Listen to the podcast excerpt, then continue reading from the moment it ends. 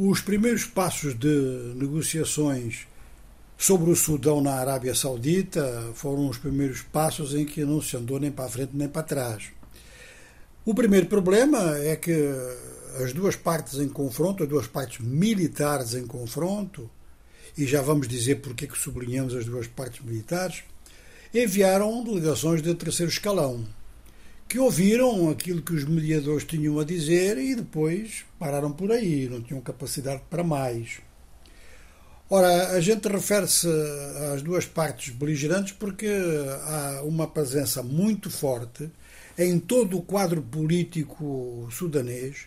com muito efeito sobre esta guerra, pelo menos a médio prazo vão ter mesmo,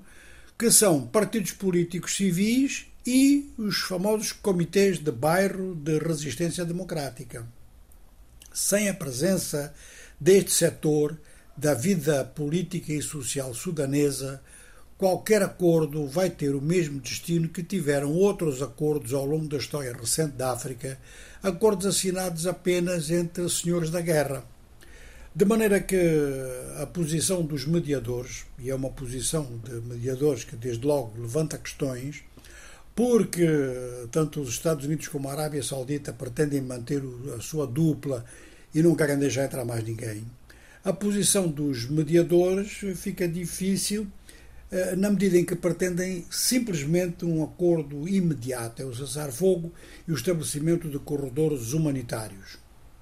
Se ao mesmo tempo estão em contacto ou não com as forças civis, seria importante que estivessem, e mesmo que as forças civis, se houver, eh, digamos que, condições para isso, não participem diretamente das negociações, seria um gesto importante chamá-las a Jeddah também, para que os mediadores as possam ouvir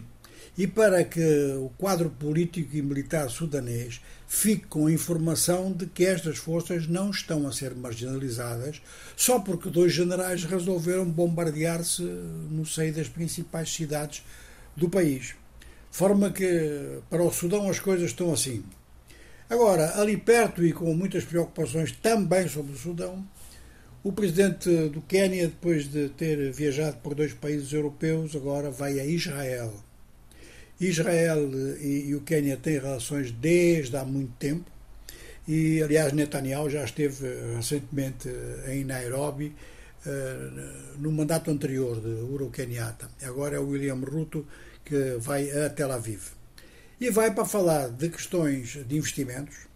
de apoio técnico à agricultura, mas vai falar também sobre a situação no, no, no Sudão. E isto porque Israel está muito interessado na situação do Sudão. Uh, diversos momentos da, da, dos conflitos no, no, Médio Oriente sobre Israel e sobre a Palestina tiveram no Sudão uma retaguarda importante, tanto que eh, Israel foi visto como o autor de sabotagens de material de guerra que chegava ao Sudão e que depois, eh, ao que tudo indicava, iam para grupos palestinos. Ora, esta preocupação com o Sudão, naturalmente, que é uma preocupação do conjunto da África do Leste, o Quênia procura desempenhar um papel diplomático nessa área, às vezes com extensões para dentro da República Democrática do Congo. E Israel procura que o Mar Vermelho se vá pacificando, já que vai tendo relações com países do lado da Península Arábica e também com o Egito e gostaria então de completar isso com boas relações com o Sudão, que tem um litoral importante na mesma área. De maneira que esta visita de William Ruto a Tel Aviv tem esses elementos de agenda que são importantes.